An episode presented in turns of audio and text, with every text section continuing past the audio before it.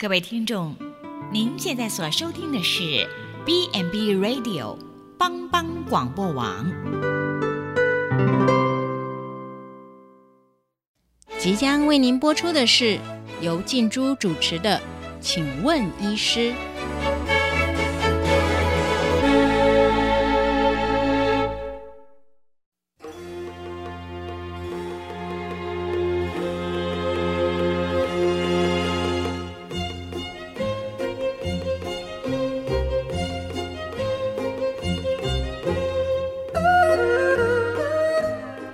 全球的听众，大家好，欢迎收听帮帮广播网，请问医师节目，我是主持人静珠。诶之前我有一个朋友啊，他从事服务业，那每天呢，可能一站就是一整天，所以工作非常的忙碌。然后那一天他就跟我抱怨说啊，他每天下班呢，就只想要抬腿睡觉，更没有什么时间上厕所，所以呢，好几天才上一次呃大便。可是每次上厕所的时候都非常的用力，那肛门呢有时候就会有一些出血，不过还好，他说反正习惯就好了，没关系。可是呢，诶，他最近跟我说啊，诶，他前几个月好不容易怀孕了，可是好像出血变得比较严重耶，而且呢，诶，感觉摸起来觉得肛门哈有一小块的肉肉好像挤出来了，而且肛门也会觉得很疼。要不是哈想要存一点牛奶钱哦。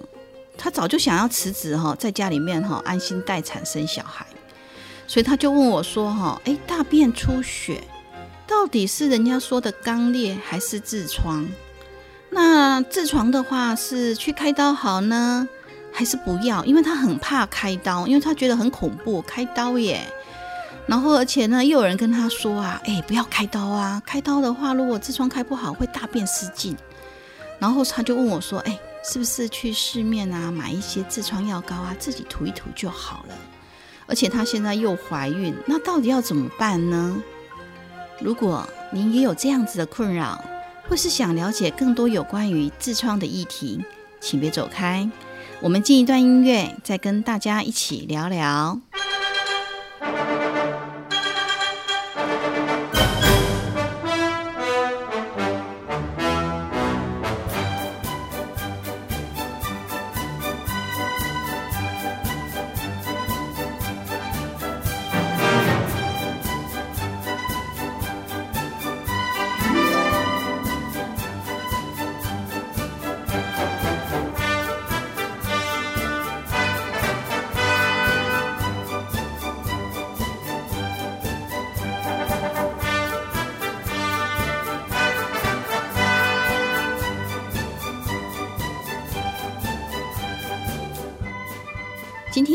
我们邀请到南投县普里基督教医院刘真如医师，呃，来到我们当中，呃，跟我们谈一谈痔疮。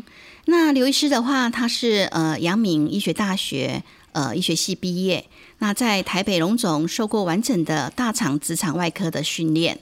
那刘医师的话，呃，不论是在腹腔镜的大肠直肠手术、肛门手术，都非常的精通。嗯，刘医师好。哦，主持人静珠姐好，各位全球的听众大家好。哎，我想问一下刘医师说哈，这个大肠直肠外科哈的这个专科，跟我们一般知道的一般外科在训练上到底有什么不一样啊？哦，所谓的一般外科，它不是一般般的外科，它是消化外科加上内分泌外科，也就是肝胆肠胃胰，还有乳房跟甲状腺。那刚刚也有讲到肝胆肠胃仪里面也有肠嘛？那嗯，但是大肠直肠的话，这个部分手术它的并发症比较多，在很多教学医院会把这个大肠直肠外科分出来，专精在大肠直肠外科来训练。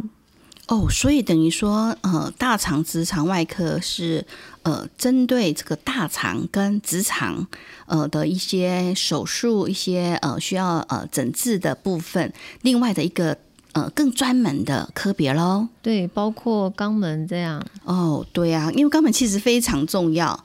那我想请问医师说，那肛门好好的，为什么会长痔疮啊？哦，痔疮呢，它就是肛门口的静脉曲张。我们如果久站的话，小腿会静脉曲张；久坐的话，肛门口也会静脉曲张。那所以它都是一个生活习惯的累积。还有我们如果吃辣的啊，比较刺激性的东西，这个肛门口的静脉，也就是痔疮，它会越来越肿。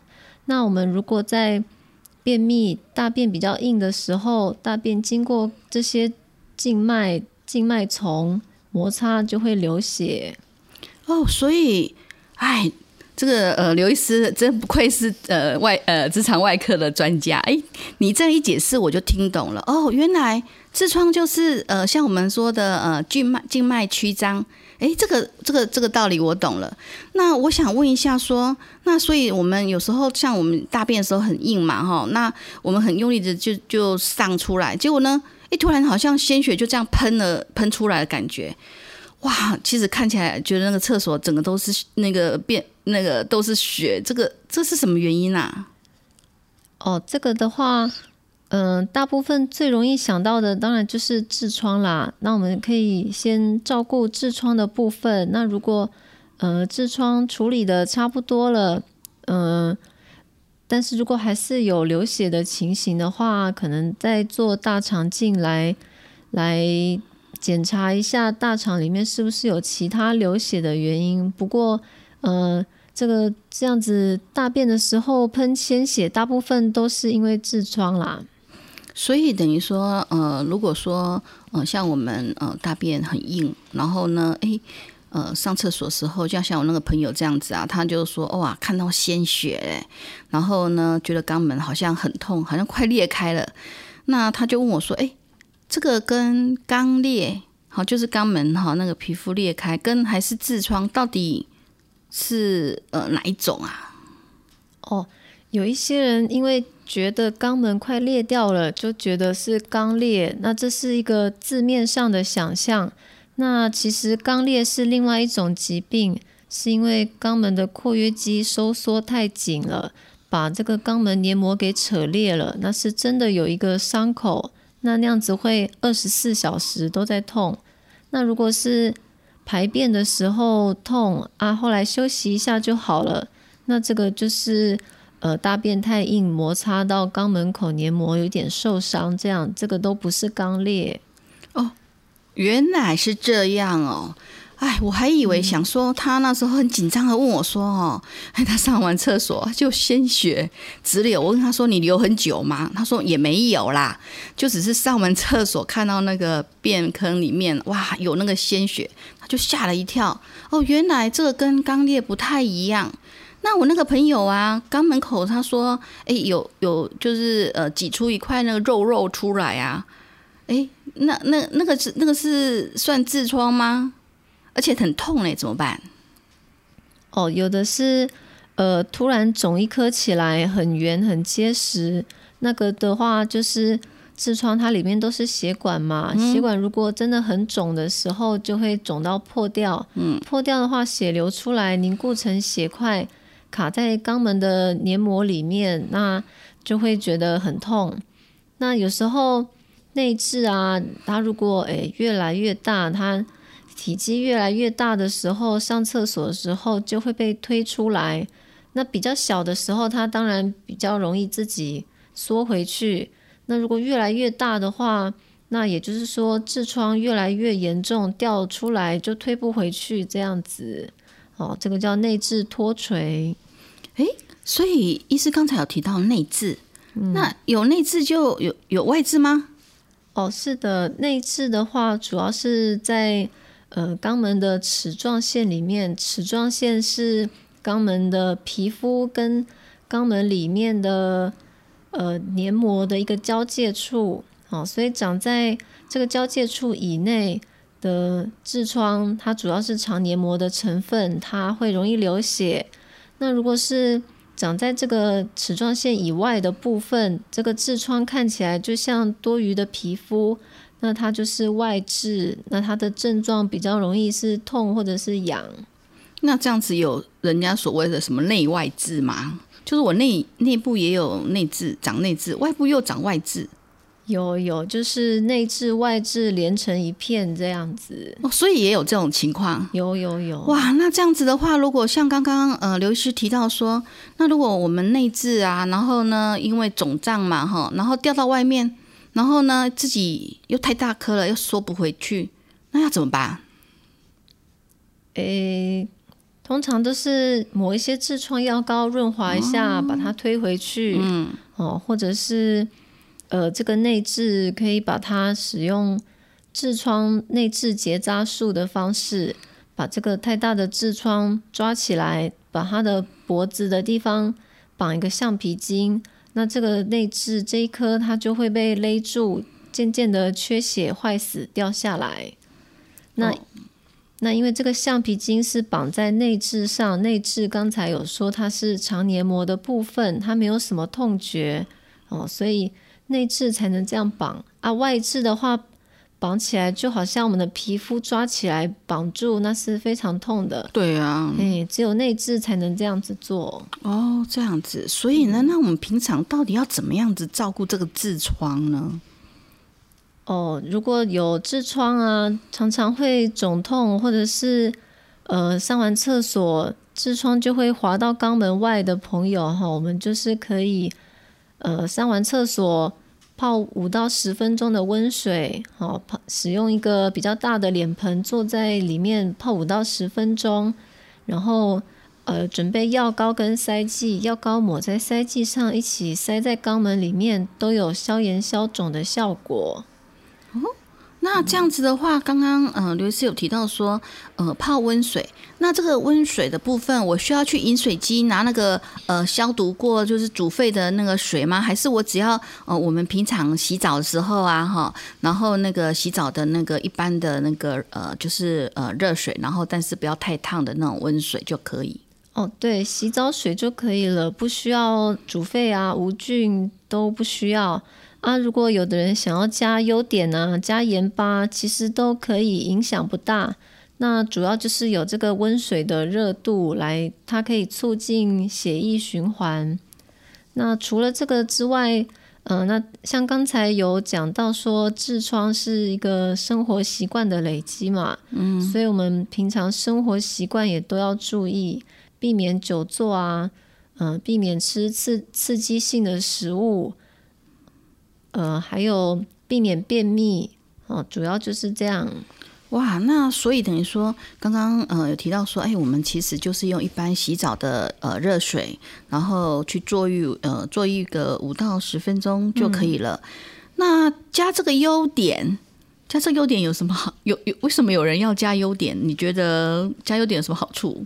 嗯，有些人如果有伤口的话，觉得这样可能比较有杀菌的作用吧。哦，但是其实这个加不加其实都没有关系。对对，它其实最主要就是呃，让我们呃，就是促进血液循环。嗯，然后之后呢，哎，其实我在想，会不会是因为哎，促进了血液循环之后呢，啊，可能呃，后面的涂药啊，吸收各方面会不会比较好一点？对对对，那那这样子的话，呃，我们要我们除了照顾我们的痔疮，那我们要怎么样避免说这个痔疮呃常常这样拖出来啊？避免它常常拖出来，就是常常发作这样子。哦，我们这个痔疮啊，它有点像我们的青春痘或者是胃溃疡一样。我们如果压力大啊，睡得太少的时候啊，我们都会长青春痘，或者是有胃溃疡的人就会就会发作嘛。那痔疮其实也是一样，有一些人他除了吃辣之外，如果睡得少，如果呃，如果生活压力突然变大的话，他的这个痔疮也会发作。还有些人是，嗯，好几天没有大便，大便变得很硬，在马桶上出力的时候，这个血管也会破掉，也痔疮也会发作。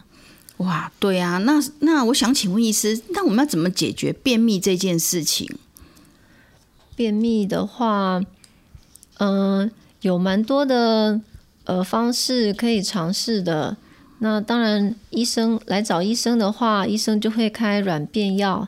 那坊间有许多的呃梅精啦、黑枣汁啊，哦，或者是瓦卡莫多乳酸菌等等的这些这些都可以尝试。这个都是属于健康食品啊。如果找到适合自己的、适合自己的用法用量，都可以让让你每天排便顺畅的话，那都是可以继续用下去的。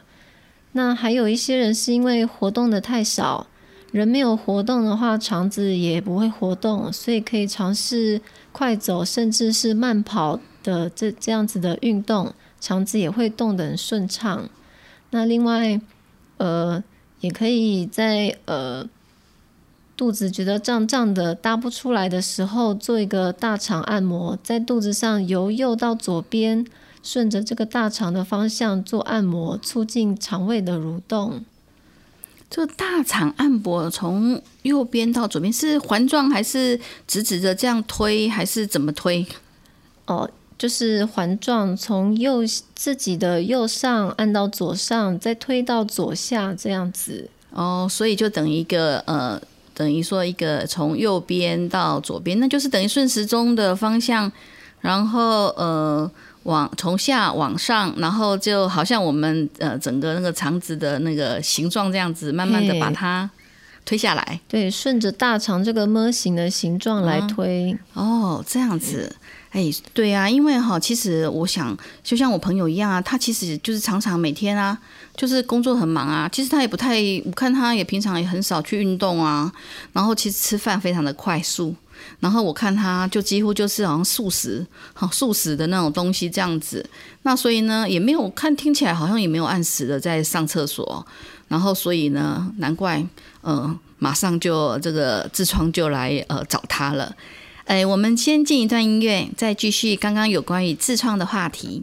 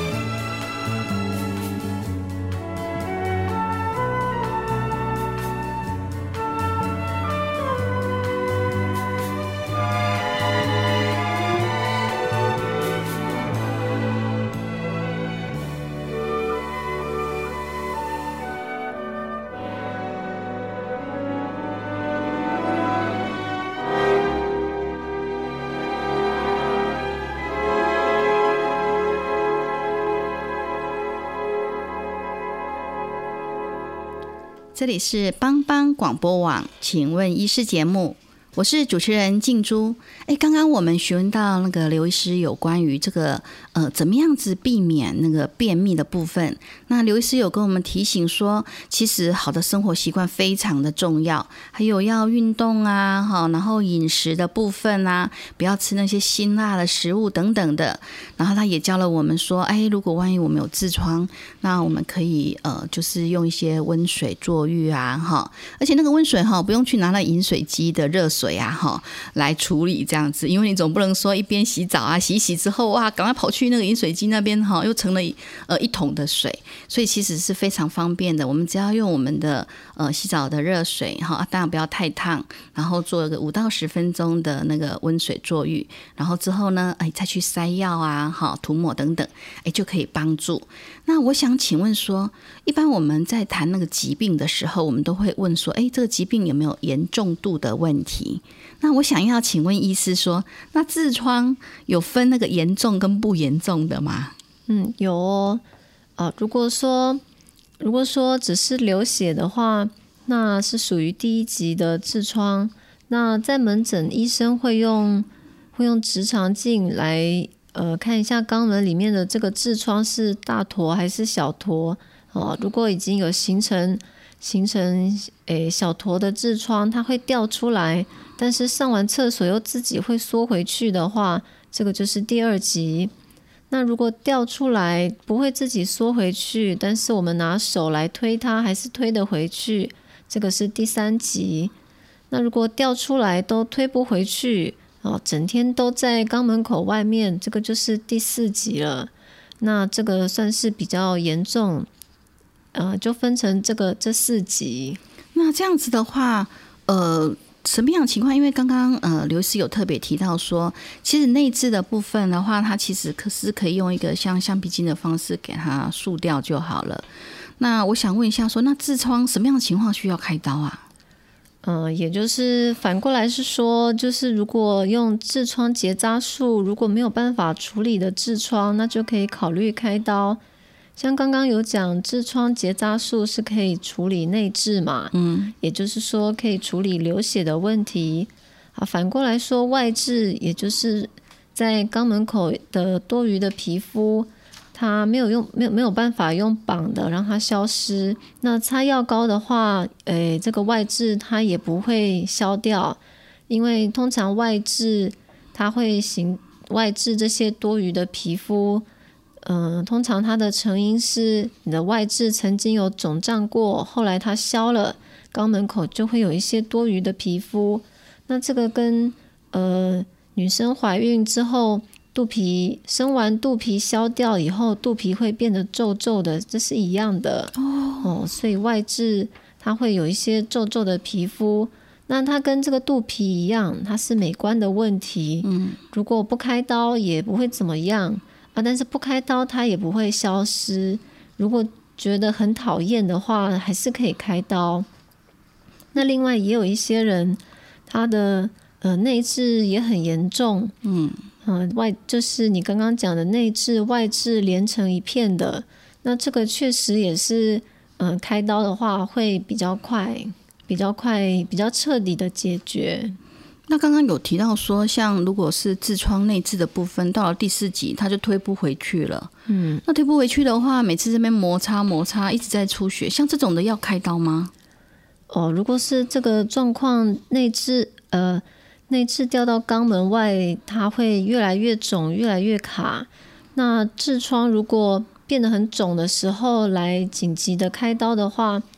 越大的痔疮，我们倾向于切掉越多，那这样子对肛门口的伤害是越大的。所以，如果是在门诊的话，我会先先打麻醉药，把这个肛门口的括约肌放松，那这个内痔就不会卡在外面。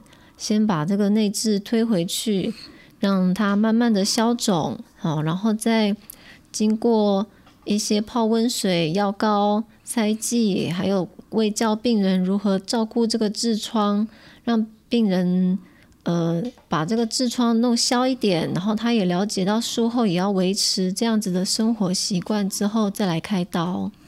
哇，所以其实那个呃，开刀这件事情，看来刘医师非常谨慎，我也觉得蛮好的。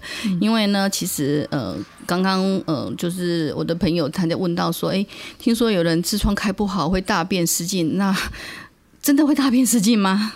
哦，诶，我们做任何的肛门手术啊，最怕的就是伤害到肛门的括约肌，所以呃，所以这个是最。最不容易发生的啦，我们的痔疮手术就是把痔疮组织跟肛门的括约肌分开来哦，所以其实不太容易动到动到括约肌的部分。那反过来，其实我们会比较担心肛门口会变得狭窄，呃，会变得不容易上厕所哦，大便会挤不出来。为什么会变得肛门狭窄？就是说，我们肛门口就只有一个圈一个圆嘛。嗯，那我们把痔疮切掉之后啊，剩下的嗯，剩下的部分这个残缺的圆再把它缝合起来，那这个圆当然就会变小。那如果你的痔疮越大，切掉的越大啊，剩下的皮肤越少，缝起来肛门口就变得越小。所以说。嗯，手术之后有百分之四的病人会肛门有狭窄的情形，变得不是很容易大便。哦，所以说如果第二次开刀的话，那当然这个狭窄的机会会更大，所以痔疮不能开了又开。哦，所以难怪医师一开始的时候，其实哈呃有提醒到说，哎，他们的做法其实并不会造成大便失禁，而是他们会想尽办法。呃，先呃麻醉，然后让他先呃松松开，然后之后把它推回去，然后好好的照顾这个痔疮，然后让它消肿，然后而不是说一开始啊有这种情形，然后赶快抓去开刀。哇，这个听那我听起来就很放心很多，因为其实痔疮蛮多人有的。那我想要请问一下医师说，那开痔疮会不会很痛啊？哦，开痔疮的话，如果是呃如果。越大的痔疮来开，那呃，在手术中，呃，你可以想象中想象，呃，就好像如果是大战一场的话，这个痔疮可能就会比较痛一点。那如果小一点的痔疮，也就比较不会痛。那最重要的是，呃，手术的时候，呃，不管是在切除或者是缝合的时候，尽量不要去动到括约肌，就比较不会痛。哦，有时候括约肌被这个缝合缝合，诶，缝合的针线缝缝在一起了，这样子，呃，那个括约肌被拉紧，这个是主要造成痛的来源。哦，所以呢，其实我发我从这样子的呃刘呃刘医师跟我们的解释过程当中，哎，我越来越发现到，其实找这个专科其实蛮重要的耶。那我想问说，那如果说好，我真的需要那个做那个痔疮的手术，也没办法了嘛？那手术前的话，会在做些什么检查？哦，大部分的人痔疮来到门诊都是说有流血的问题嘛。嗯，对。那我们就有时候看到病人确实是有痔疮，那诶也会担心说病人会不会。呃，刚好有痔疮在流血，那大肠里面也有发炎啊，或者是呃，甚至是息肉肿瘤这样子的状况，这样子的巧合都有在流血。所以说，我们开痔疮前会先做乙状结肠镜，也就是说大肠镜做到一半的深度，来看一下有没有其他流血的部分。哦，没有其他流血的部分，确定是痔疮流血，才把这个痔疮切掉。哦，所以等于说还是需要做一些鉴别诊断啦，就是说排除说其他的一些肠子的，刚刚呃刘医师提到说像可能息肉肿瘤等等的出血，那是不是单纯的痔疮的问题？所以会先做一些的检查这样子。哎，这个乙状结肠检查这是什么检查？哦，那个是呃平常我们做大肠镜需要喝泻药准备三天嘛，把整条大肠清干净。那如果乙状结肠镜的话，只要灌肠，呃，把下半段的肠子给清干净就好了。那刚好手术前也是要灌肠，那做乙状结肠镜也是要灌肠，所以我们会先灌肠，然后做乙状结肠镜，再去开刀，一气呵成。哦，所以这样子的话，就就就不用说哎跑了跑了好几次这样子。就是说，哎，如果我要做检查的时候，我先呃要手术之前，我先做一个检查，然后之后呢，哎可以了，然后我再去做手术。那这样手术要住院吗？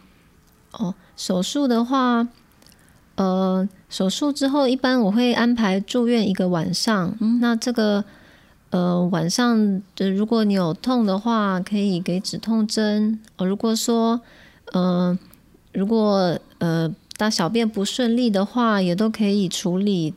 那有时候诊所会标榜说术后免住院，隔天可以上班。这样子的话。算是有一点比较不负责任，因为同样是会有痛或者是嗯大小便不顺利的状况，那你没有住院的话，等于是要去其他的医院急诊来处理这个问题。哦，所以其实住院其实是为了手术后。呃的呃整个伤口的一些呃照顾呃，然后当然也刚刚呃刘医师有提到说，哎，其实他还是要灌肠啊，做一个呃那个就是乙状结肠的那个检查嘛。那所以呢，手术后之后住一天再观察一下，那这样子术后呃会比较顺利。那我想问一下，那痔疮的手术后的伤口伤口要怎么照顾啊？哦，这个伤口它是。开放性的，里面有缝，外面没有缝，让这个血水可以流出来。那这个伤口因为就在肛门口，大小便经过都会弄脏，所以说这个伤口我们不需要擦优点啊，盖纱布保持干燥都不需要，我们就是用平常照顾痔疮的这个泡盆的方式来照顾伤口。这个洗澡水已经比这个肛门口的大小便干净很多。这样子泡就可以稀释伤口的细菌量。那用这种方式泡到伤口干净的时候，我们肛门会阴部的血流很丰富，伤口就会愈合的很快。所以说手术隔天呢，嗯，医生会问你你有没有排便，不会因为伤口痛到没有办法排便，然后看你会不会泡盆照顾伤口，这样都 OK 了就可以出院。哦，所以原来住院也是有它的必要性的。嗯，哎，对啊，因为你看那个肛门这样子开完刀之后，哎，对啊，确实是很怕说，呃，万一呃大家害怕疼痛啊，不敢上大号啊，结果呢，哎，又搞了一个便秘，然后呢之后呢又很用力的把它呃上出来，然后那个哎又又摩擦又流血哦，所以嗯，这个住院确实，而且因为只有住一天，应该也还好啦。那我想问一下说。那刚刚医师有提到说，嗯，这个泡盆伤口愈合，那要泡很久吗？哦，一样是泡个五到十分钟就好了。那要连续泡几天啊？嗯，泡到那个伤口好了，没有没有再分泌物或者是组织液渗出来的时候。那所以我们是用卫生纸擦的时候去看，还是我要怎么去看，说我那个伤口到底好了没？哦，因为通常通常我们会垫。垫个呃护垫嘛，或者是纱布，在呃在内裤跟这个伤口之间，是那我们就可以观察这个纱纱布上面还有没有还有没有一些组织液留在上面。哦，对对对，因为刚刚医师有提到说，其实呃为了让那个血水可以流出来，所以你们呃里面的那个缝合是里面是缝起来，但是外面伤口是。呃，开放的，然后让那个血水流出来。诶，这个用那个护垫，嗯，确实是一个好的方法，而且可以观察。那刚刚有提到说，嗯，有些坊间说，哎，那免住院啊，然后可以及时上班。诶，痔疮手术后真的可以马上就去上班吗？嗯，这个也是看个人对于痛敏不敏感，那也也是看。看你的痔疮严重程度哦，有些人只有一颗小痔疮，开完他当然可能一个礼拜甚至三四天，他就觉得诶可以久坐，可以去上班正常活动。那如果是三大颗痔疮，那开的时候这个创伤当然比较大，复原也会比较久，可能两个礼拜左右。哦，所以其实就是要看呃整个呃手术呃那个痔疮的状况情形来决定说，哎什么时候可以去上班，特别是也要看看自己上班的性质是什么。嗯，因为有些像我那个朋友，他每天都是要站的，因为他是服务业，没办法，他就一直站一直站，然后中间呢就溜个时间，赶快去吃个饭。其实那个站下来其实也是蛮累的。那我想要问一下说哈，哎。其实很多手术啊都有说微创，那我想说痔疮的手术有微创吗？有诶，它呃微创的意思就是说它是需要搭配一个呃缝合枪这样子的东西，我们这个枪放在肛门里面，然后用针线呃把内痔固定住，再拉出来。那把拉出来的这部分的内置夹在我们的缝合枪里面，那这个枪刷过去，它就会把内置切掉一圈，然后在切掉的同时做一个自动缝合。哦，所以说这个肛门的黏膜是切掉一圈。那呃，这个这个器械啊，主要是这个器械它需要自费七万到十万块。那这个到底有什么样的好处呢？它就是说，嗯，外面都会广告说微创比较不会痛哦，比较不容易复发。那其实，在很多的文献上面，这个微创手术它其实是比较容易复发的。因为我刚才说到这个手术要怎么样做，就是说他把内痔切掉一圈嘛，那所以外痔这个外痔是没有办法用微创手术来处理到的，那它会比较容易复发。那另外，因为肛门黏膜整个呃前后切掉一圈，它之后呃造成狭窄的机会也是跟传统的手术是一样大的。那微创手术会不会比较不痛呢？那跟刚才。刚才有讲过，我们传统的痔疮手术，只要不要动到括约肌，就比较不会痛。那微创手术，嗯，也是有机会动到括约肌。它一样，不管是微创还是传统的手术，如果有如果有把括约肌缝到，或者是夹在你的缝合腔里面，那样就会造成痛。啊，如果小心的去避免伤害到括约肌，那就比较不会痛。哦，所以说，诶，我们医院的话，通常是没有在做这个微创手术，因为我们做传统的手术，它不但是便宜，减少复发的机会，那在术后的这个呃痛的痛的程度，还有复原的状况、复发的状况，这个方面都是都是相当的。所以啊，哇，我觉得这个刘医师你真的是太有让太让我佩服了。这个微创手术啊，一次可以赚个七八万，然后但是医师还是用他的呃的专业知识告诉我们说，其实呃如果用传统的手术，其实呃小心注意，它其实在很多的并发症啊，很多的一些复发率其实是可以降低的，反而比微创手术更好。所以呢。我我觉得这刘医师刚刚给我的感觉，让我有小有些小小的感动。我觉得，哎，花很多的时间，啊，去慢慢的把这件事情处理好，然后为了病人着想，然后不是要赚他的钱，其实这个让我觉得心里觉得还蛮呃安慰的。我们进一段音乐，再继续刚刚的话题。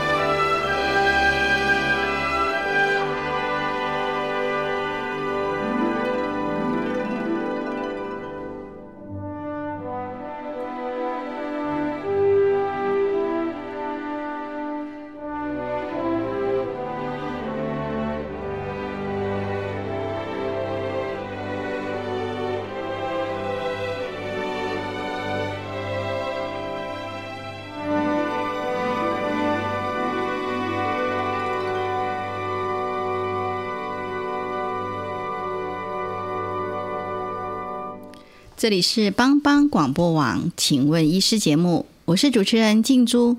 哎，刚才我们呃听到刘医师解释到有关于微创手术的部分，我觉得其实呃在整个医疗的过程当中，呃替民众思考是一个非常重要的一个呃伦理道德的议题。那呃接下来我就想要问说，哎。那其实哈，讲到这个开刀啦，其实还是很多人是很害怕的。所以我想问说，哎，如果我们不开刀的话，那就一直做盆浴吗？还是有其他的处理方式？哦，那我就整理一下，从刚才讲到现在的一些治疗方式好了。好，如果只是嗯轻微的流血，痔疮没有很大坨的话，就是擦药膏。泡温水、塞塞剂、生活的习惯改善，这个就会有改善。那如果痔疮稍微有一点大坨，甚至会掉出来的话，那就可以呃采取这个绑痔疮的方式啊。通常绑了之后也是会有大幅的改善。那如果绑了痔疮之后还是没有改善哦，或者是说有外痔没有办法用绑痔疮的方式处理。那就可以考虑开刀。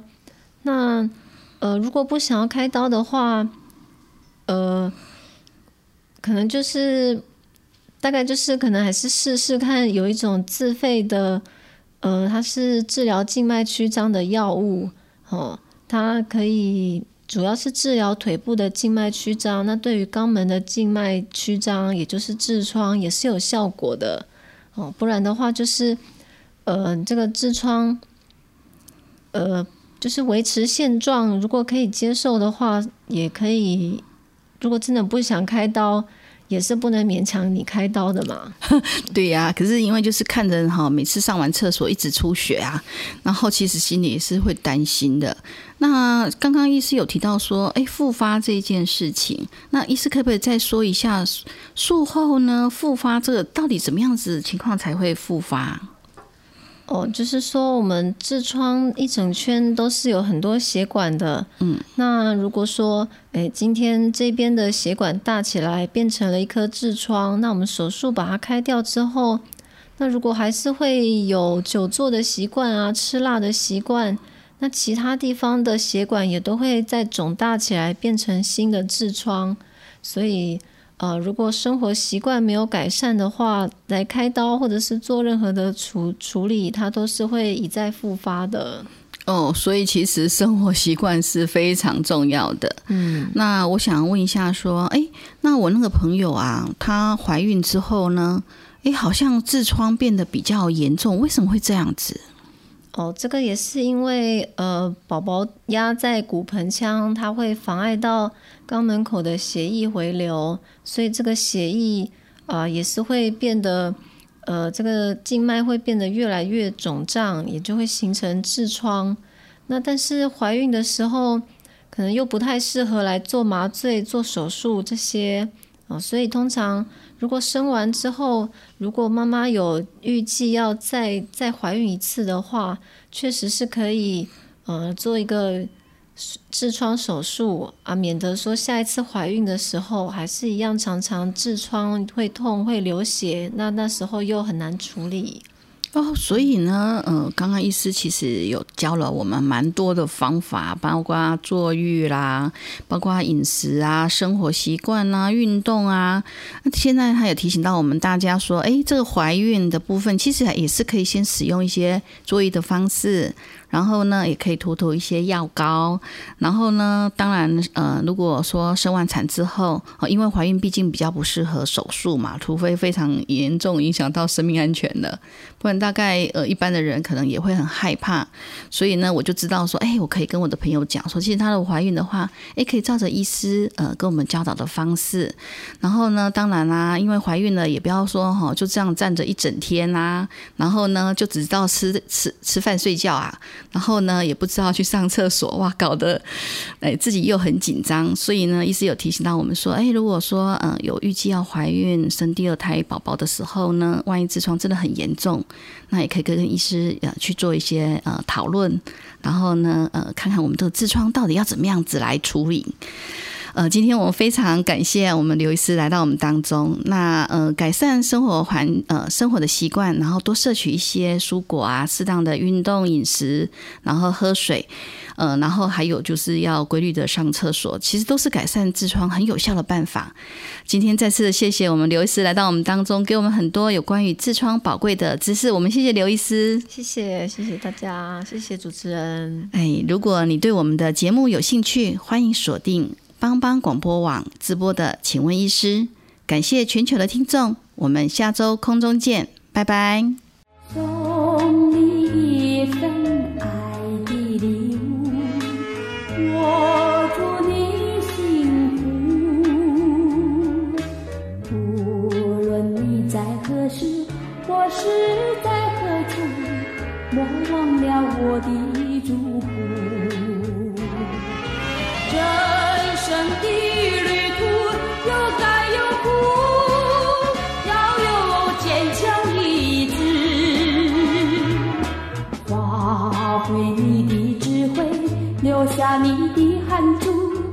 创造你。